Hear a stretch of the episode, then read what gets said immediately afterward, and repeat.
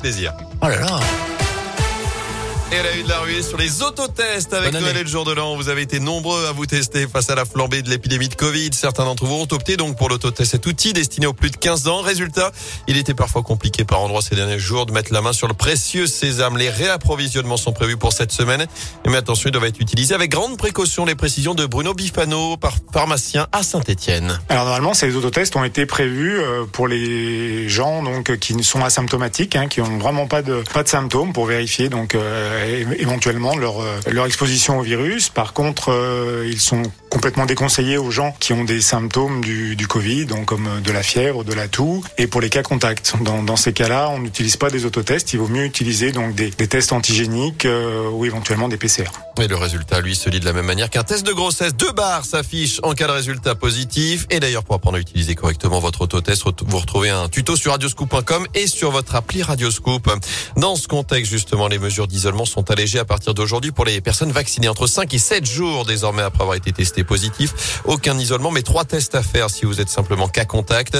Pour ceux qui n'ont pas un schéma vaccinal complet, comptez entre 7 et 10 jours d'isolement cas test positif, une semaine si vous êtes cas contact. Autre changement à noter, le télétravail devient obligatoire au minimum trois jours par semaine dans les entreprises où c'est possible. L'obligation du port du masque en extérieur s'étend à partir d'aujourd'hui à tous les enfants de plus de 6 ans. Plus question également de manger ou de boire debout dans un bar. Et puis 2000 personnes maximum en intérieur, 5000 à l'extérieur. C'est le retour des jauges pour certains grands rassemblements. Vous retrouvez le détail sur radioscoop.com.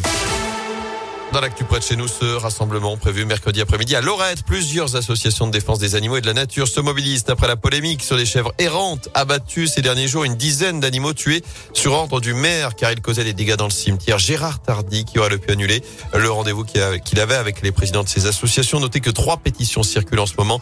Elles ont recueilli au total 120 000 signatures. Fin de la fête dans le forêt avec cette rêve partie organisée pendant deux jours près de Verrières en forêt. D'après le programme, près de 500 personnes se sont réunies notamment pour passer la soirée du réveillon au milieu de nulle part. Une centaine de participants s'y trouvaient encore hier matin avec un dispositif de gendarmerie qui les attendait à la sortie des contrôles qui se sont déroulés dans le calme. Deux trafiquants de drogue ont été interpellés sur les lieux avant d'être placés en garde à vue. Notez aussi que les organisateurs de l'événement ont été identifiés. Ils seront poursuivis. En foot, la suite des 16e de finale de la Coupe de France sur le PSG se déplace à Vannes. Derby du Nord demain entre Lens et Lille. Notez que le tirage au sort des huitièmes de finale aura lieu juste avant cette euh, rencontre. Tirage où on le retrouvera. La S Saint-Etienne, vainqueur 4 buts à 1 sur le terrain de Jura Sud hier pour la première de l'année. Les buts signés Michael Nadé, Bakary Sako, à Riyad Boudbouz notamment. Les Verts qui rejoueront dans 15 jours face à Lens. Ce sera le 15 janvier prochain. Et se déplace où Paris, vous avez dit? À Vannes.